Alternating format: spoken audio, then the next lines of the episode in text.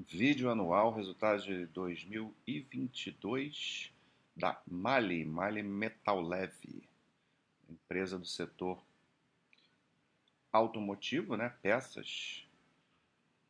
Empresa bastante interessante, com resultados resilientes, né? Empresa conservadora, mas bem redondinha. Basicamente, é, que é um setor que às vezes é muito afetado por questões macroeconômicas, né? questão de venda de carros e tal. É, mas a, a, a, essa empresa é tão redonda que ela consegue se segurar assim, até nos períodos mais difíceis do seu, do seu segmento. E parte disso vem porque ela tem uma certa diversificação é, dos seus dos seus mercados, né? Porque ela vende equipamento original para as montadoras, mas ela vende também é, peças de reposição, né? Para o setor, né? E aí vai para uma gama de, de, de clientes, né? É, que, que, é chamado de aftermarket, né? Fora isso, ela tem é, vendas tanto no mercado doméstico é, quanto fora, né? Quanto exportação. É uma empresa bastante know-how, bastante conhecida fora, né? Que a matriz dela é uma empresa alemã. Ah, então, ela consegue ter uma, uma boa entrada em outros mercados. Aqui, eh, talvez esteja pequeno para ver na tela aí, mas a gente vê as quatro origens né, da receita, é, todas elas crescendo, sendo que o mercado doméstico foi o que teve o crescimento mais expressivo durante o ano né, 22% em equipamento original e 31% no aftermarket.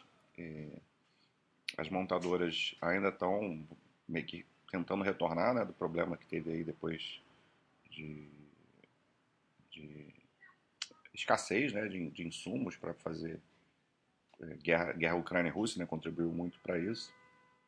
Então, essa parte de equipamento original é, sofreu bastante aí no início, mas é, a Mali conseguiu se recuperar bem disso, mas obviamente que o aftermarket foi da onde veio o maior crescimento, né?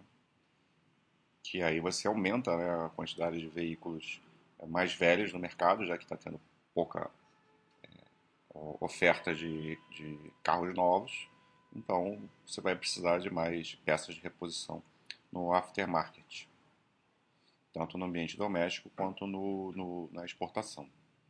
No quarto TRI, a gente já vê uma, uma certa normalização, tanto é, é, na parte do, de exportação, né? que, que no, durante o ano foi mais fraca.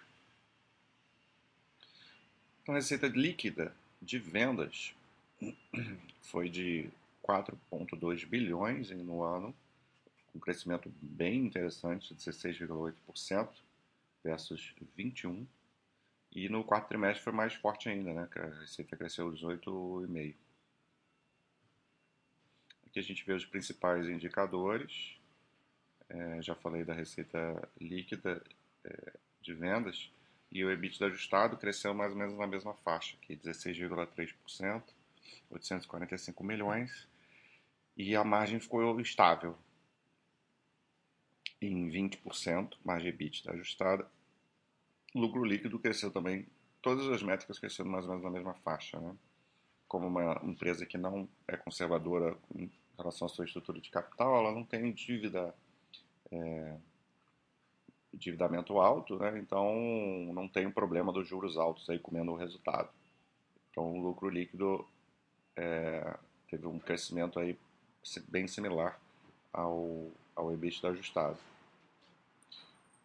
582 milhões de lucro líquido, com crescimento de 17,4%, e a margem também ficou estável.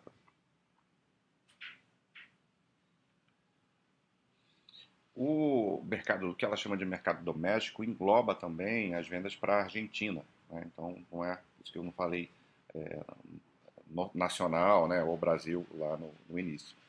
Que tem vendas vindo da Argentina, a gente sabe que a Argentina é um país que está passando problema econômica aí há bastante tempo, e, mas deu uma melhoradinha né, nesse, nesse, nesse período aí, nesse ano, pelo menos aqui na, no resultado da, da Mali, né? Não estou falando de uma forma geral, não.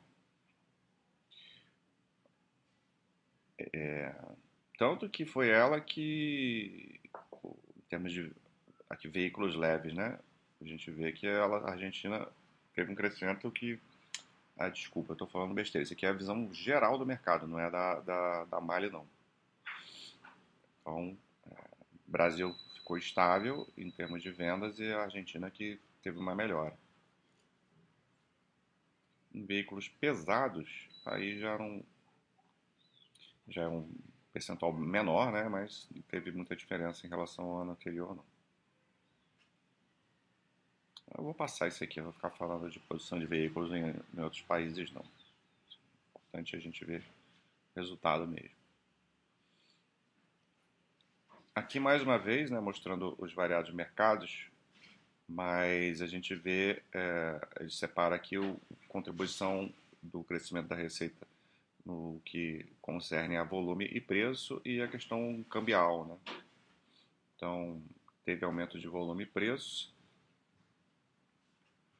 Aqui não tem como a gente saber separar né, o que foi de volume e o que foi de preço. Equipamento original doméstico exportação teve uma receita bem, bem parecida, né? bem diversificada, quase que meio a meio.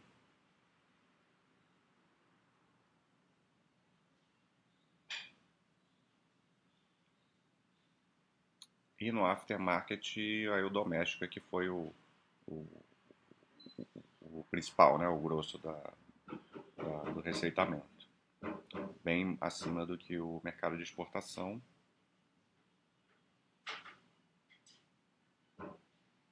Aqui a gente vê as áreas de atuação dela, então se vê bastante diversificado, né? É, a parte de exportação 40% da exportação foi para a América do Norte, 36,5% para a Europa e outros países da América do Sul, 19%, e ainda tem é, em, outros, em outras regiões aqui 4,5%. Acho que é a Ásia, se eu não me engano.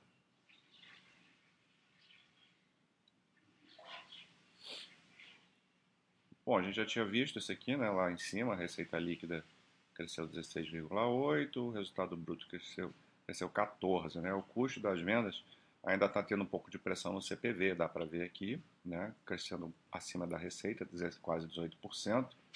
É, o matéria-prima né, ainda está pegando aí no, no custo, a inflação sobre, sobre isso, que vai aumentar o custo da, das vendas.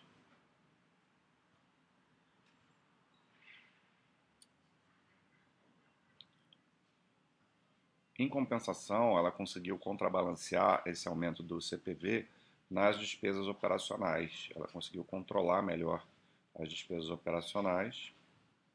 É... Aqui não mostra o total, mas a, a, o percentual das despesas operacionais sobre a receita líquida diminuiu em relação a, ao 21. Então teve uma diluiçãozinha e aí por isso o, o, ela se recuperou com, no, Enquanto ela perdeu a margem bruta, ela se recuperou na margem EBITDA. Isso é muito importante das empresas fazerem, porque no CPV é mais difícil dela ter controle, tem muito mais elementos que fogem ao controle dela. E na, na parte de despesas operacionais, especialmente as gerais administrativas, é onde ela consegue é, colocar a mão para reduzir custo. E ela fez isso de uma forma muito bem feita. Aqui o resultado financeiro. Muito parecido com, com, com 21, né? Resultado financeiro dificilmente é uma questão, né? Porque eu falei, não é uma empresa que trabalha com alavancagem, tal, dívida alta.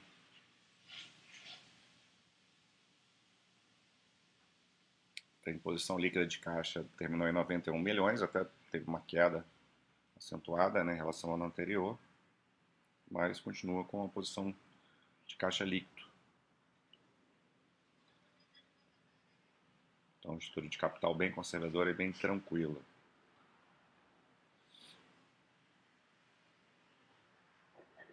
Os investimentos né, também não tem um capex alto, bem tranquila, o percentual pequeno sobre 2,3% da receita líquida vai para para CAPEX.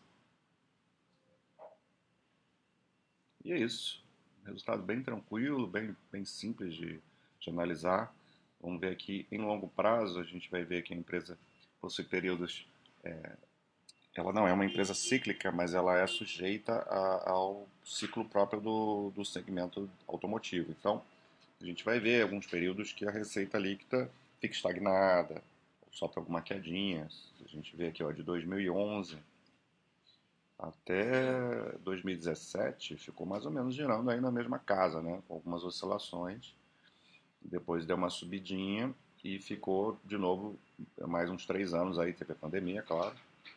E a partir de 21 deu uma, a empresa começou realmente a ter um crescimento bem mais acentuado o EBITDA também vai, vai seguir um pouco isso. Aqui não tem, aqui o EBITDA não está ajustado, né? Então aparece uma, uma leve queda aqui.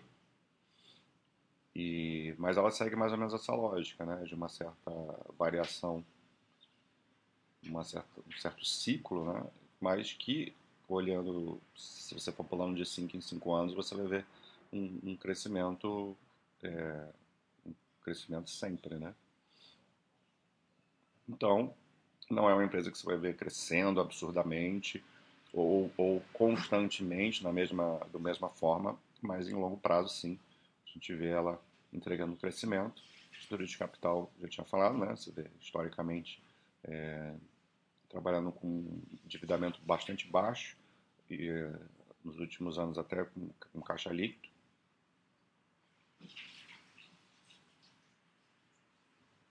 geração de caixa sempre vem direitinho, né? Agora veio, veio é, bastante boa aqui nesse último ano.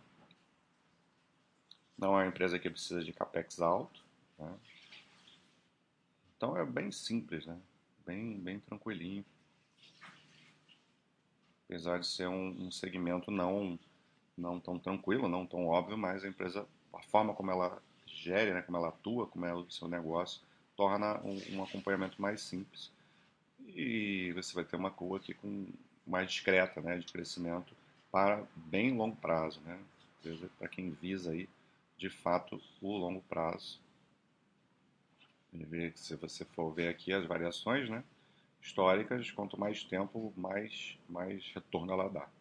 Então é isso, típica empresa conservadora para longuíssimo prazo e bem tranquila de acompanhar também apesar de você ter ter ciência de que em alguns anos você não vai ver resultados assim tão interessantes.